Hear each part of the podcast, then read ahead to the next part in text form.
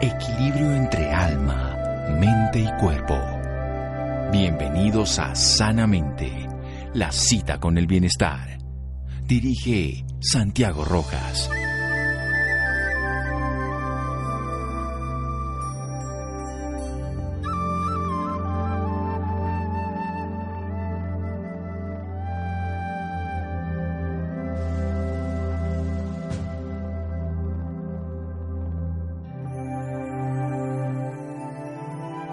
Una visión simple de la vida, mantener los ojos abiertos y continuar. Lawrence Oliver. Buenas noches, estamos en Sanamente de Caracol Radio, su programa de salud. Cambió nuestro estilo de vida con esto de nuestro confinamiento. Cambió para los niños, para los adultos, para los adultos mayores. Cambió para las personas que trabajan y para los que estudian. Estamos todo el día pegados a medios informáticos, estamos tomando clases virtuales, estamos enseñando a través de medios informáticos y estamos sobreexponiendo nuestra vida a un modelo de iluminación que necesariamente no es natural. Eso afecta a nuestra salud, se quejan de ojos rojos, de irritabilidad, que aumentó la miopía, que ojos cansados, que ya empieza a haber otro tipo de problemas. Pues aprendamos de esto, aprendamos porque esto vino para quedarse el teletrabajo, las clases a distancia, serán algunas sí, otras no, habrán el auras, pero definitivamente es un modelo que viene para quedarse. ¿Qué podemos hacer para cuidar algo que es esencial, los ojos? Por supuesto, no son reemplazables, no podemos esperar a que se dañen, tenemos que actuar desde ahora. Y por eso quiero llamar a un compañero mío de universidad y amigo personal, médico cirujano y oftalmólogo. Es egresado de la Universidad Militar Nueva Granada, del Hospital Militar, Centro Cirujano Refractivo del Hospital Militar Central, cirujano refractivo y de segmento anterior, miembro de la Sociedad Colombiana de Oftalmología, Sociedad Americana de Oftalmología, Sociedad Panamericana de Oftalmología, y también es todo un personaje en el tema de la cirugía de catarata, la cirugía refractiva y miembro de la Sociedad Mundial de Córnea.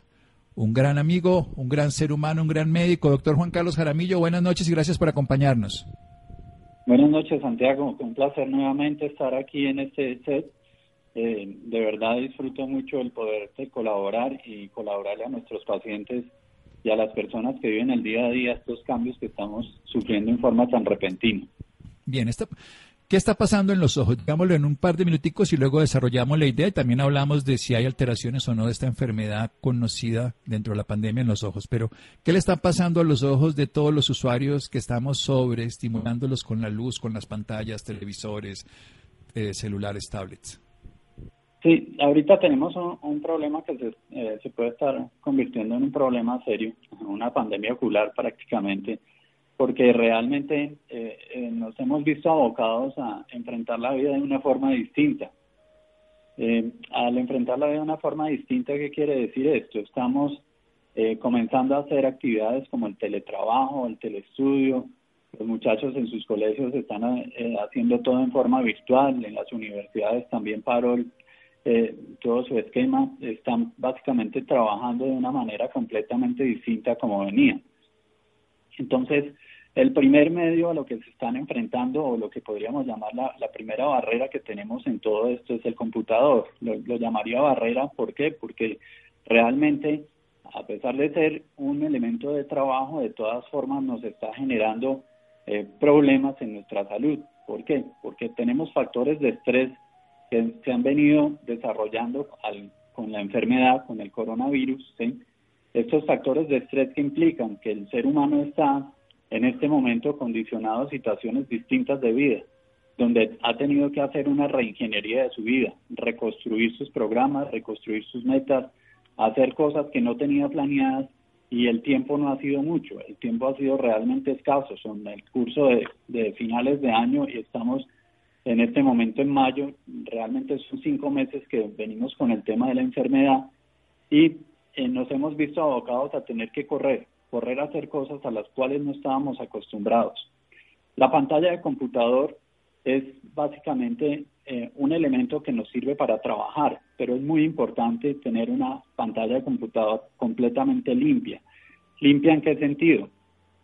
Cuando termine su trabajo normalmente debe escoger limpiar la pantalla para que la pantalla no genere eh, ningún tipo de reflejos eh, utilizar una posición recomendada frente a la pantalla. La, es muy bien sentado, sentado en una silla con buena cantidad de luz Eh, la ubicación de la pantalla es muy importante. ¿Por qué?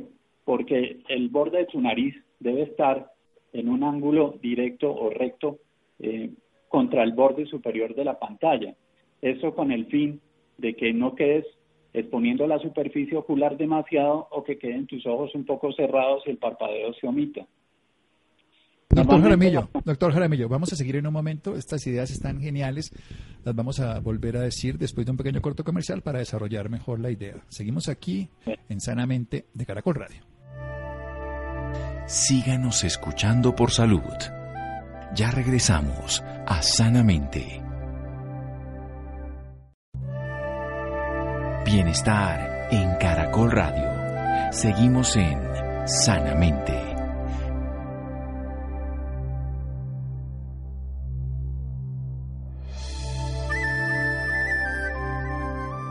Seguimos en Sanamente de Caracol Radio. El doctor Juan Carlos Jaramillo, médico oftalmólogo, cirujano de córnea, de catarata, nos está enseñando cómo poder tener un mejor manejo de nuestra visión, de nuestros ojos, para vivir esta nueva realidad, este cambio de paradigma, esta reingeniería de la vida, que además está lleno de estrés por la pandemia que estamos todos viviendo. ¿Y qué tenemos que hacer? Empecemos por el computador, nuestra primera barrera, porque dejamos de mirar a lo lejos para mirar a lo cerca, pero a lo cerca limitado por la barrera de nuestra pantalla del ordenador, del computador. Hay que limpiarla después de usarla para que no haya reflejos. Esto es importante, que tengamos una iluminación además de la de la pantalla para que no haya sobreestimulación de la pantalla a nuestros ojos.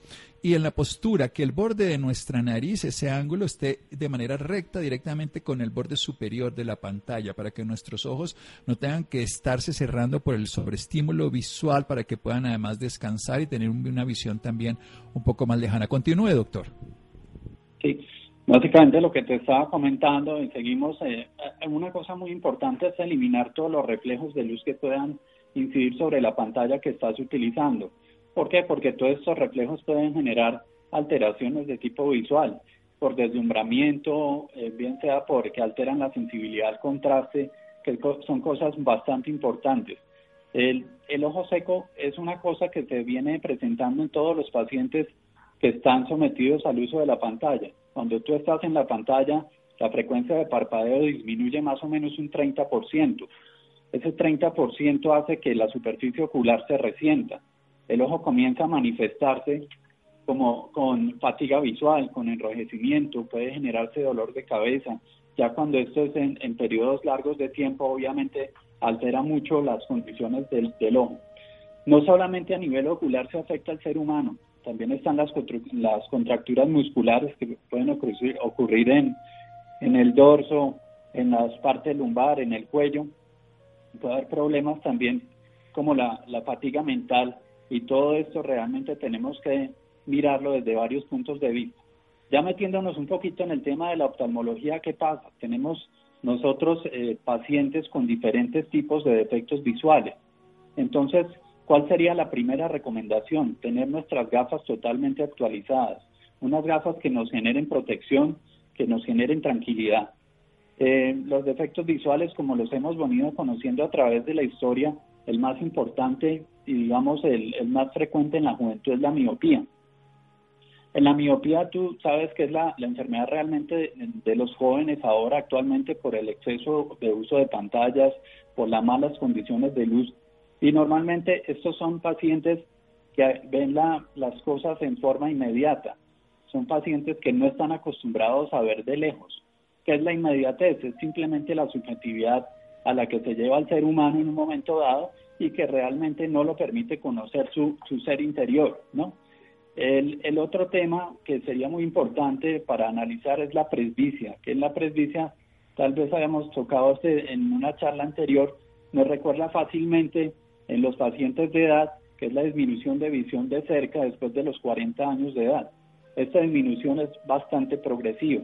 ¿Qué pasa con la presbicia? Normalmente las personas que más utilizan pantalla computador vienen, en este momento están en todas las edades, pero pero las personas mayores tienen dificultad en la visión de cerca y eso les disminuye el enfoque que pueden llegar a tener. El paciente presbita normalmente recuerda con mucha facilidad todo lo que es lejano, eh, lo, estimula, conoce muy bien su, su parte interior Ojalá tuviéramos la experiencia de las personas que son ya bastante mayores, que llegando a la presbicia realmente conocen el mundo lejano mucho mejor que nosotros. Para ellos es más difícil las cosas próximas, lo que en este momento se está desarrollando es más difícil de ver porque choca contra la naturaleza de ellos. La presbicia la podríamos resumir como una sabiduría o una visión de conjunto. El, el tema aquí más importante es tratar de tener un biorritmo de trabajo. ¿Cómo tenemos que trabajar, Santiago? Tenemos que tener eh, primero eh, un factor fundamental que es aprender a respirar. En la respiración podemos eh, entender varios factores. Tenemos primero, bueno, organicemos un poquito la idea. La idea primero es la parte visual, revisión de gafas, vamos a mirar un tema muy importante que es la sensibilidad al contraste y lo otro que es la visión de color. Son tres factores que no debemos dejar pasar por alto en los pacientes que, eh, o en las personas para tener una mejor calidad de trabajo al frente de un computador. Lo otro, cuando tienes exceso de trabajo estás sometido a factores como alteraciones en tu respiración. ¿Por qué? Por factor de estrés, por eh, intranquilidad. Eso te hace perder tu concentración. Recuerda que la respiración tiene dos fases, una que es la inhalación, otra que es la exhalación. Esto nos muestra dos polaridades, una polaridad que realmente nos puede llevar a una fase de, contracción y otra de relajación, que vendría a ser, vendría siendo la inhalación, la contracción y la exhalación, la relajación. Es lo mismo que acoger o expulsar o tomar y dar. En esto, eh, la respiración se nos vuelve una fuerza, que es como una especie de fuerza vital. Esta fuerza vital hace que nosotros logremos un proceso donde realmente el respirar no deja que te cierres, hace, no hace que tu yo sea impenetrable. Es como el aliento, el aliento que te genera que la parte material la puedas tú llegar a volver simplemente una parte que fortalezca toda, la, eh, toda esta parte material se fortalece por el aliento que realmente viene siendo el esfuerzo vital o, la, o el desarrollo vital en las estructuras.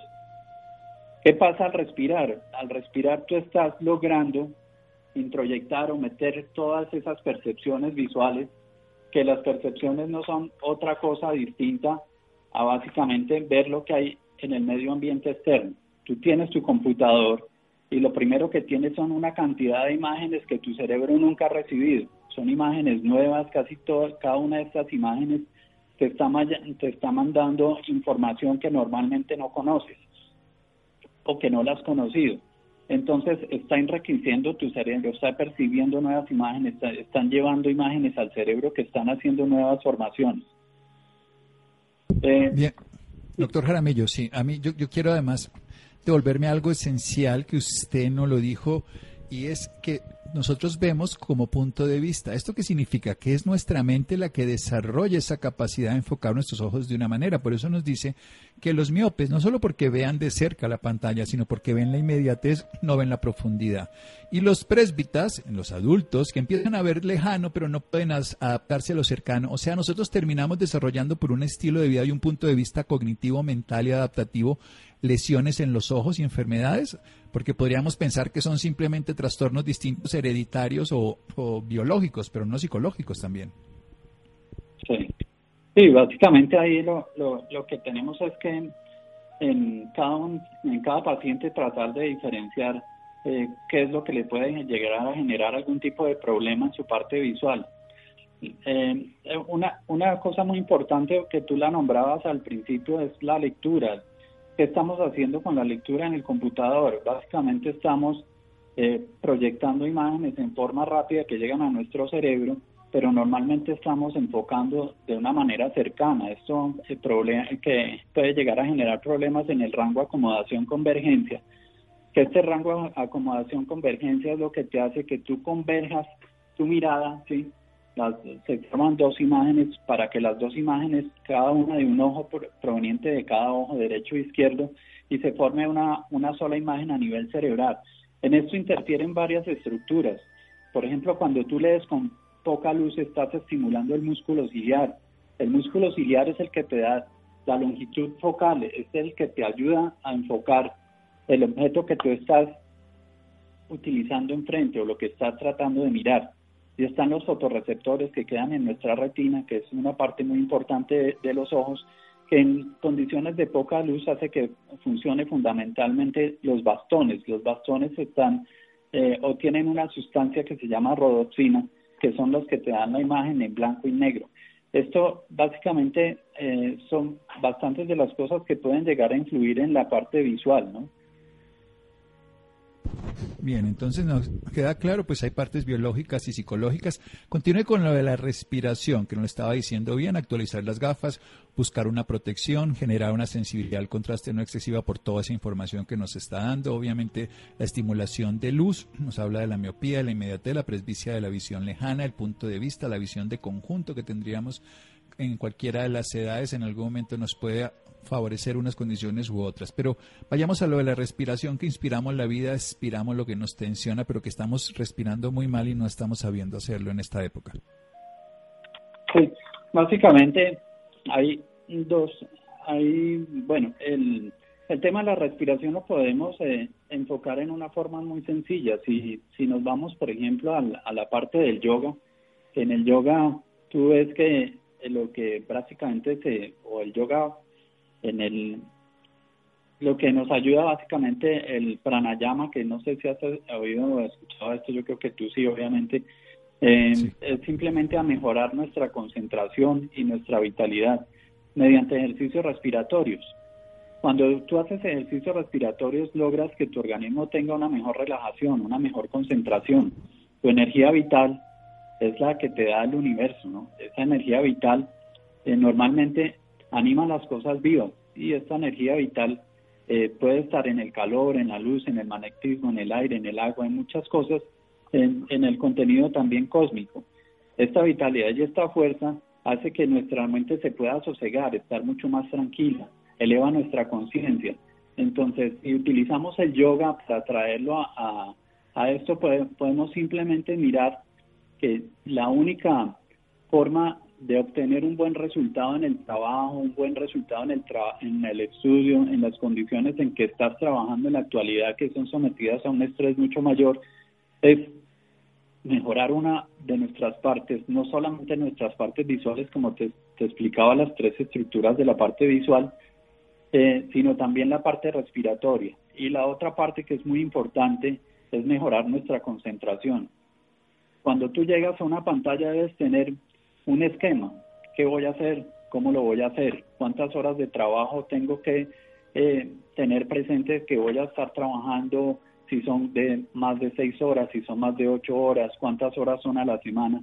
Y para esto podríamos hablar de unos esquemas que hablamos, en donde que los utilizamos muchos en, salud visual. Cuando Bien, doctor Jaramillo, doctor Jaramillo, vamos a hacer otro pequeño corte y por favor nos da ese esquema apenas volvamos del corte comercial aquí en Sanamente de Caracol Radio síganos escuchando por salud.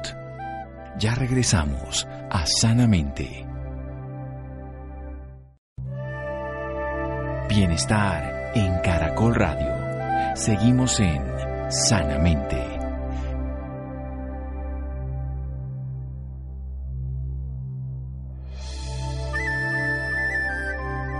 Seguimos en Sanamente de Caracol Radio. El doctor Juan Carlos Jaramillo, él es médico, oftalmólogo, nos está hablando de la necesidad de cuidar nuestros ojos. Por supuesto, estamos expuestos a algo que no es adecuado, que significa una sobreexposición a una luz de las pantallas celulares, computadores, televisores.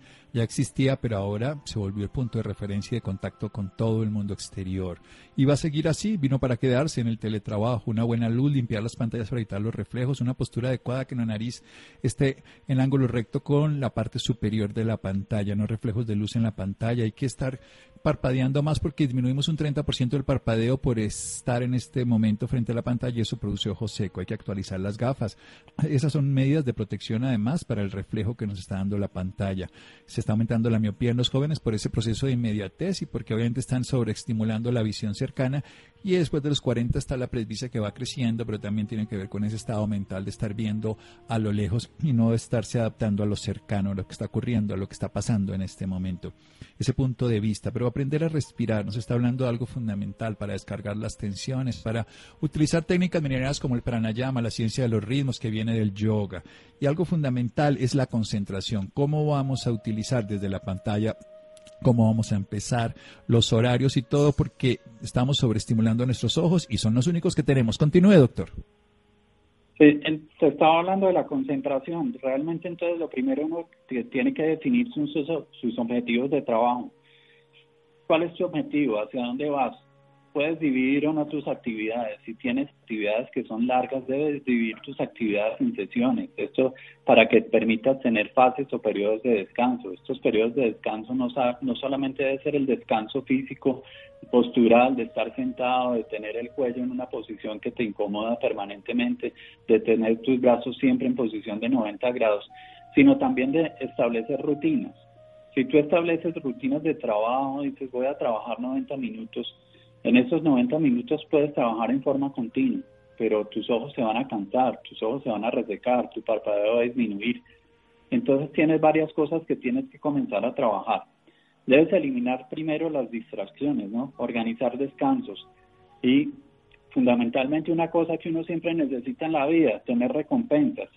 ¿Cómo me recompenso a mí mismo? Un, ratico de desestrés, eh, hacer una llamada, eh, consentir cinco minutos los hijos, acariciar el perro, algo, algo que te saque de tu esquema momentáneamente después de que has trabajado 90 minutos continuos para poder relajar tu mente, relajar tu espíritu y hacer ese eje eh, cuerpo, mente y alma que permiten que las cosas fluyan mucho mejor. Para eh, centrarnos un poquito en lo que eh, tú me comentabas inicialmente cómo podemos llegar nosotros a tener una mejor calidad de vida en un computador. Hay algunos ejercicios especiales. Lo primero que quiero hablarte son qué tenemos que hacer en, desde la parte del punto de vista óptico. Lo, lo primero es mejorar los filtros de alta calidad. Tenemos que tener los filtros de mejor calidad posible. En nuestras gafas debemos tener filtros que son específicos que ayudan un poquitico a la visualización, al descanso visual. El filtro azul, por ejemplo, es un filtro bastante interesante que te ayuda a descansar la luminosidad que emite la pantalla. Debes minimizar el brillo. ¿Por qué minimizar el brillo? Porque la pantalla, si tú pones tu mano al frente de la pantalla y miras la pared que está detrás tuyo, alcanzas a ver el reflejo del brillo tan fuerte que normalmente tiene la pantalla.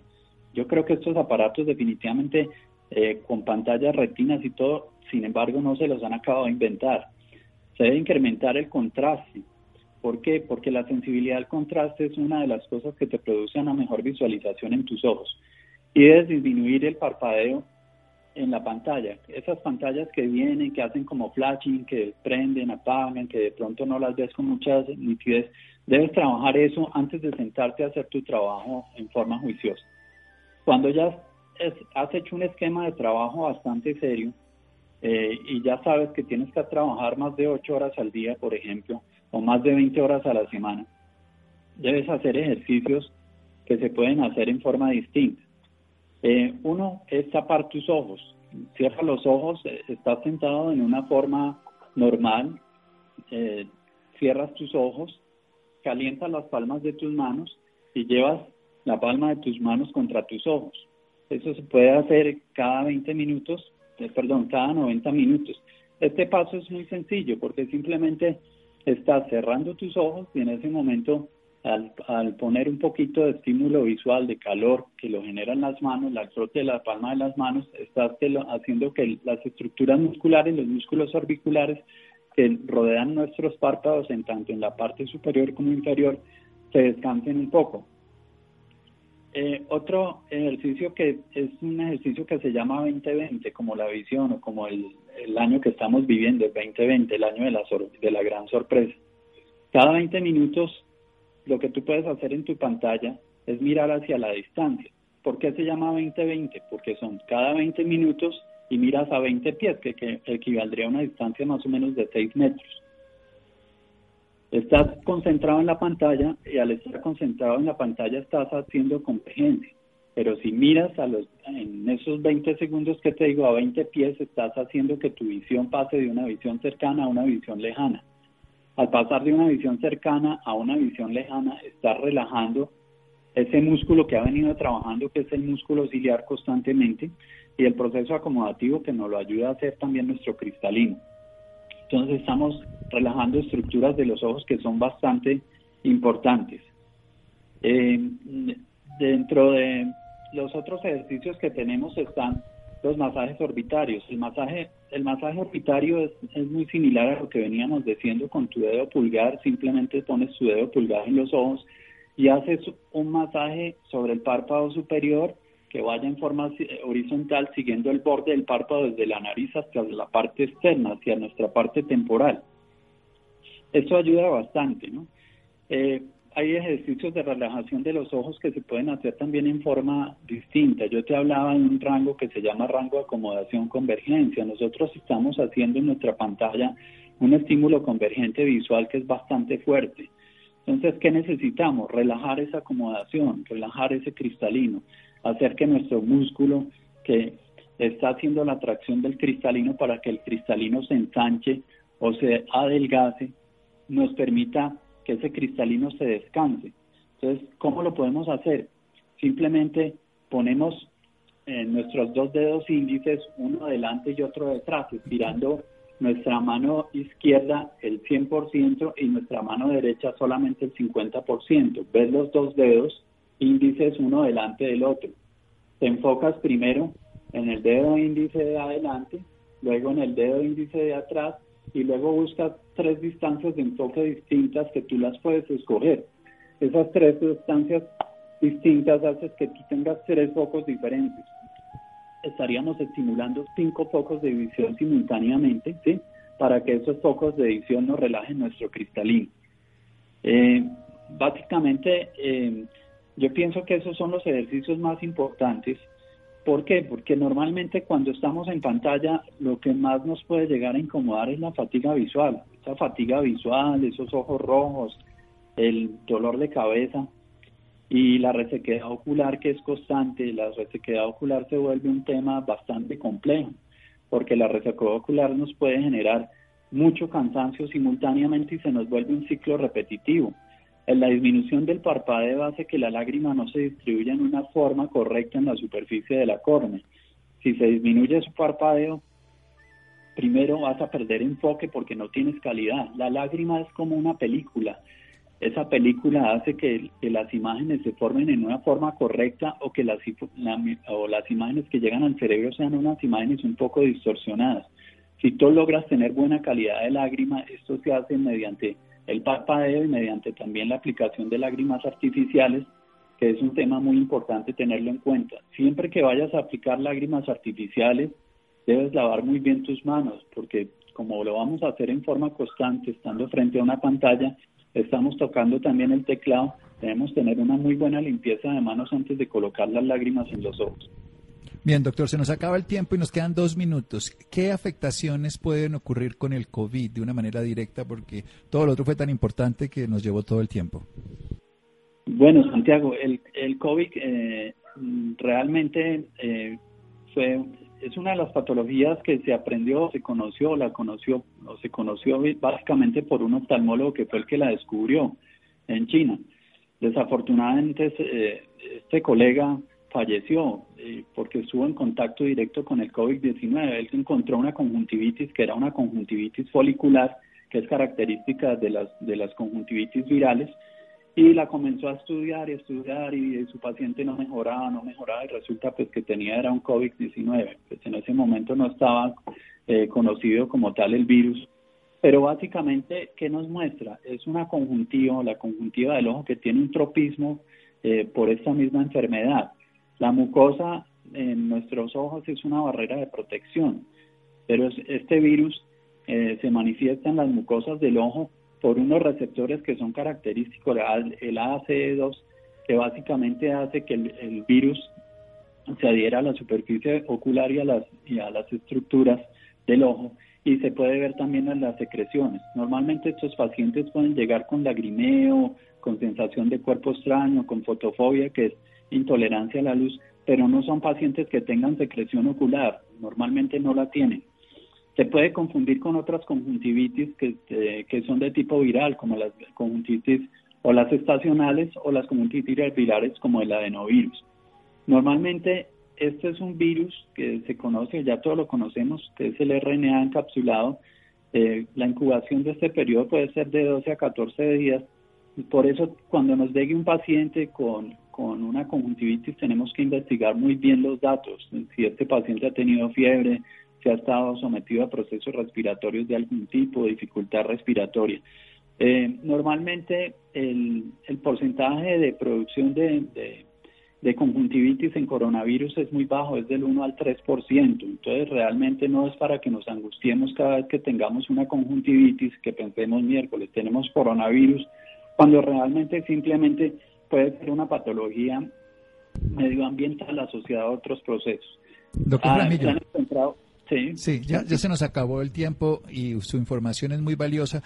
¿Quién podría, o sea, cómo podría una persona acercarse a usted, conocer más, una red social, un teléfono, el consultorio, tener una asistencia además de una manera integral para la visión, la visión desde el punto de vista como no solamente de los ojos, sino desde una relación mente-cuerpo adecuada? ¿Dónde lo podemos ubicar?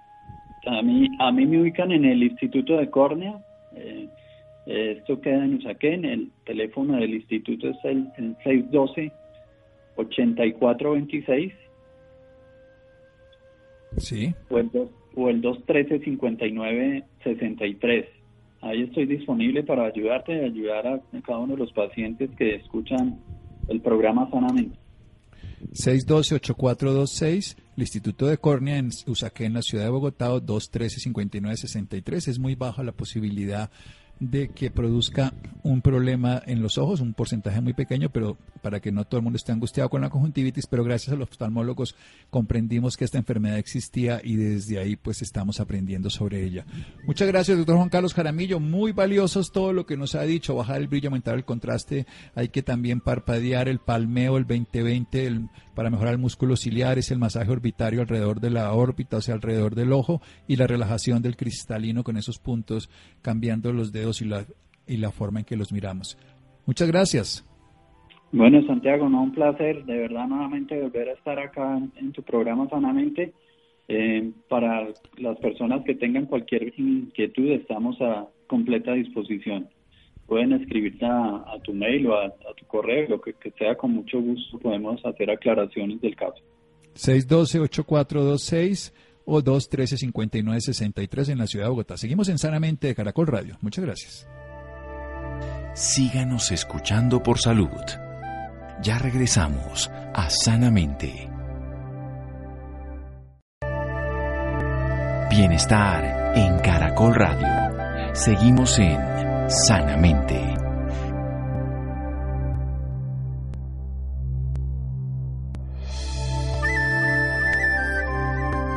Seguimos en Sanamente de Caracol Radio. Dormir bien, algo que no dejamos aquí en Sanamente cuando nos oyen en directo, pero que nos pueden escuchar en la app. En cualquier momento los pueden escuchar en www.caracol.com.co slash sanamente. Ahí estamos con los últimos programas. Ahí están en audio programa todos nuestros programas de hace un tiempito. Ya este año ya pasamos de muchos 2.500 programas, vamos a, pasar, o sea que ya llevamos muchos programas, pero ustedes encontrarán los últimos y también en nuestra app. Sin embargo, sigue siendo un tema esencial, el dormir.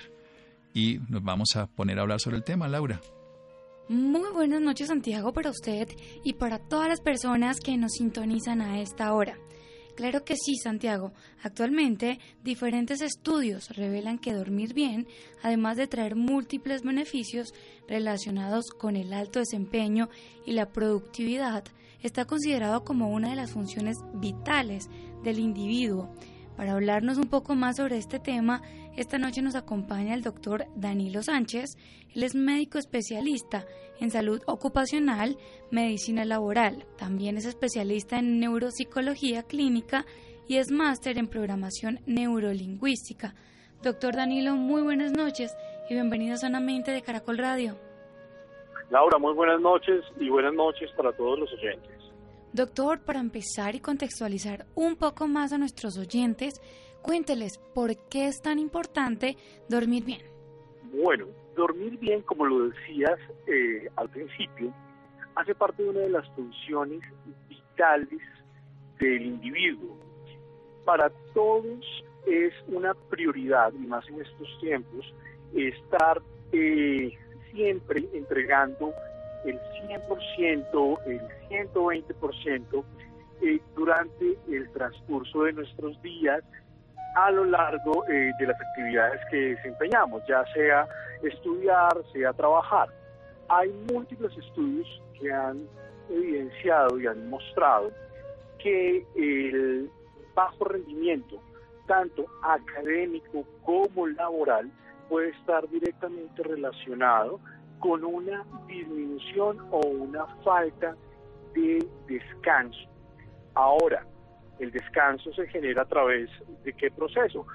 Del proceso de dormir, que es una necesidad fisiológica vital. No hay, no existe en el mundo una persona que sea capaz de durar determinado tiempo sin lograr conciliar el sueño. Es necesario y el cuerpo lo debe hacer. Asimismo, entre eh, mejores características tengas durante tu sueño, mejor va a ser tu desempeño.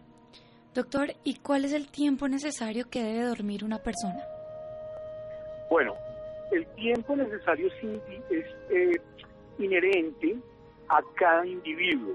Hay que recordar que no existen unos patrones claros en cada una de las eh, para que en los cuales podamos tipificar a toda la población. Entonces, si yo digo en este momento que el tiempo necesario son ocho horas, va a, de pronto un, oyente se va a identificar, pero puede que otra persona diga no, pero yo con seis horas tengo suficiente para descansar.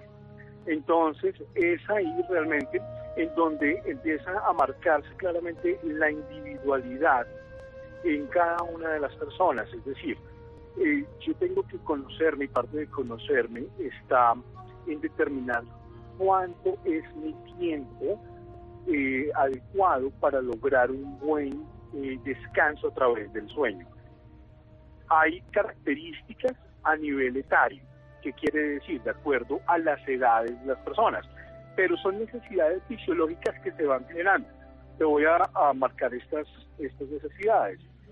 En los niños, en los recién nacidos, el 80% de su jornada está dada en dormir.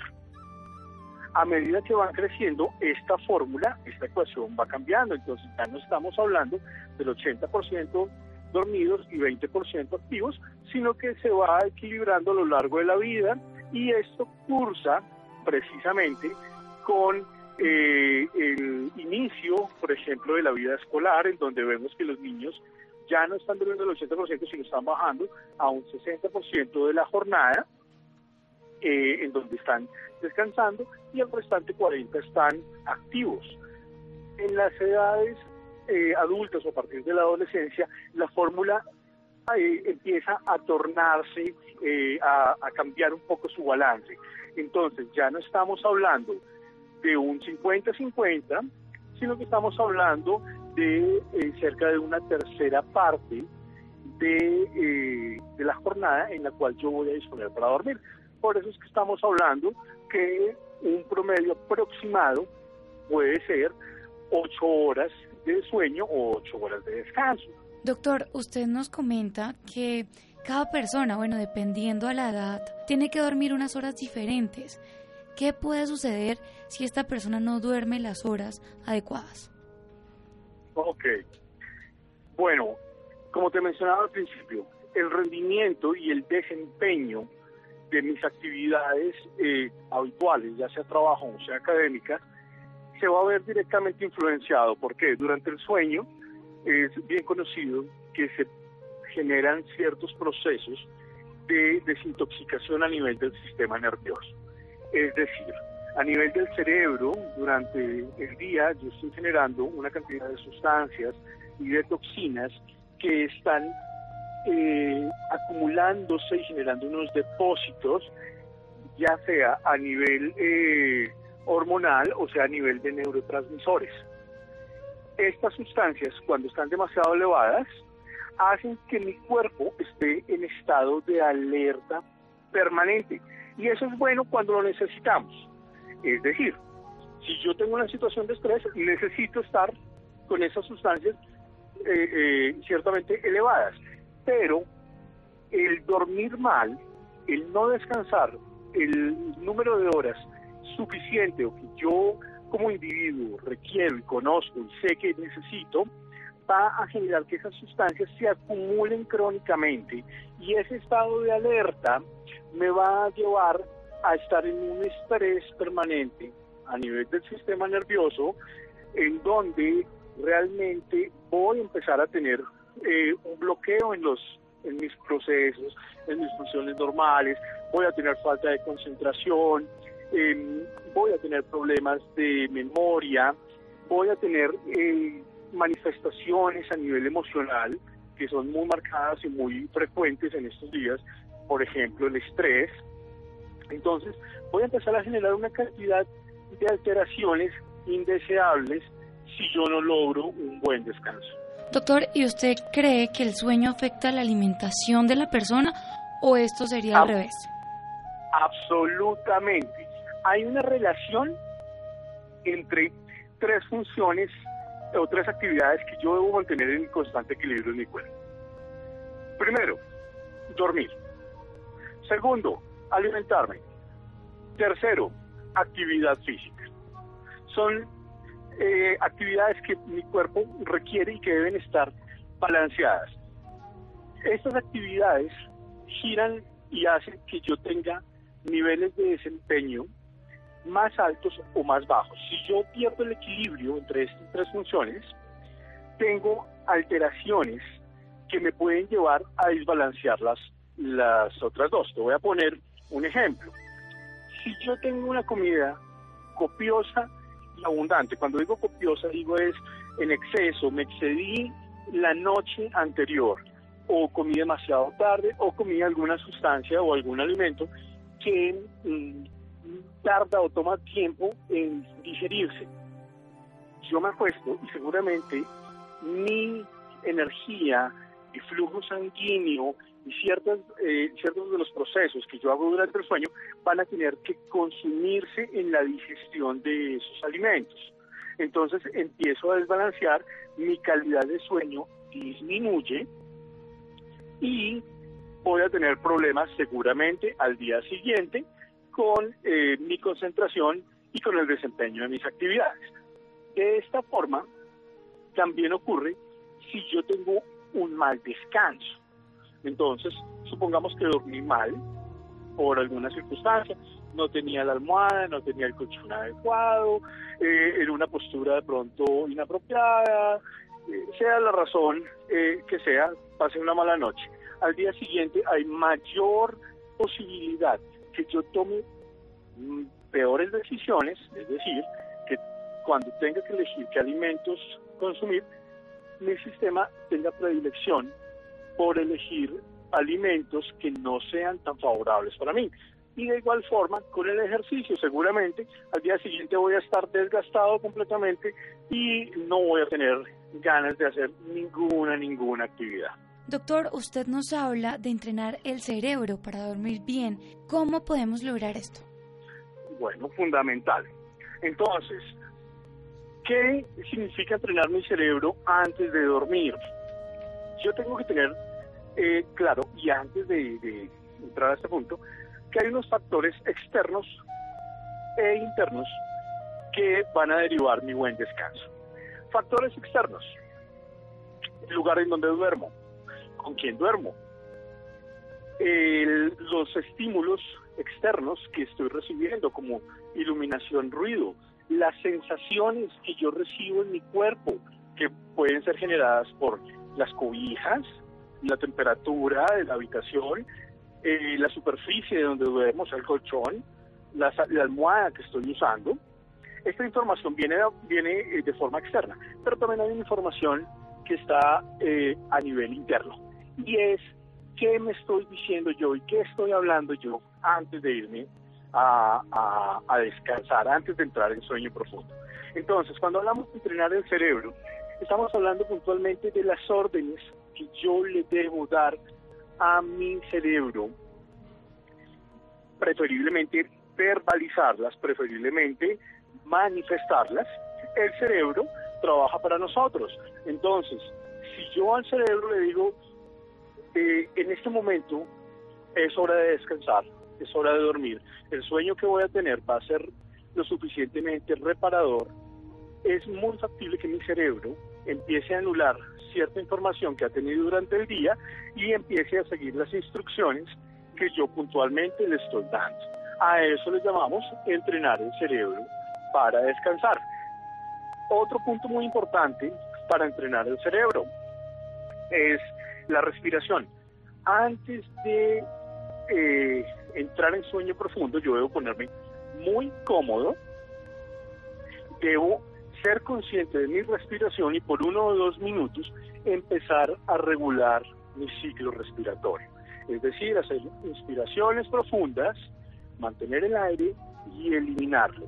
Esto hace que mi ritmo cardíaco se regule, mi, presión arterial se regule y que mi ciclo respiratorio se regularice también. Si tú te das cuenta, en el mundo agitado en el que estamos, todo el mundo respira más rápido de lo que debería. Entonces, así llegamos a descansar. Si yo no entreno mi cerebro y no me preparo para descansar, seguramente va a costarme trabajo entrar en un sueño profundo y reparador. Excelente, doctor. Bueno, doctor, y, y ahora para finalizar, ¿dónde lo pueden encontrar las personas que desean más información? Listo, claro que sí. Entonces, eh, mi experiencia en este tema de descansar bien y dormir bien y asesorar a las personas para que lo hagan, se ha dado a lo largo de una trayectoria laboral precisamente desde el tema eh, ocupacional, desde la neuropsicología, eh, con el grupo Espumados en Romance Relax. Eh, nosotros hemos diseñado tecnología y estamos avanzando en la tecnología del buen dormir y del buen descanso. Así que nos pueden encontrar en Romance Relax, arroba, en las redes sociales, Facebook e Instagram, y eh, en nuestra página www.romancerelax.com. Bueno, excelente, doctor Danilo. Muchísimas gracias por esta valiosa información y por acompañarnos esta noche en Sanamente de Caracol Radio. Laura, a ti y que tengas una excelente noche y un muy buen sueño y muy buen descanso. Muchas gracias, Laura. Muchas gracias a Juan José, a Nelson, a Ricardo Bedoya y a Ciro Rodríguez con una voz en el camino con Ley Martin. Caracol piensa en ti. Buenas noches.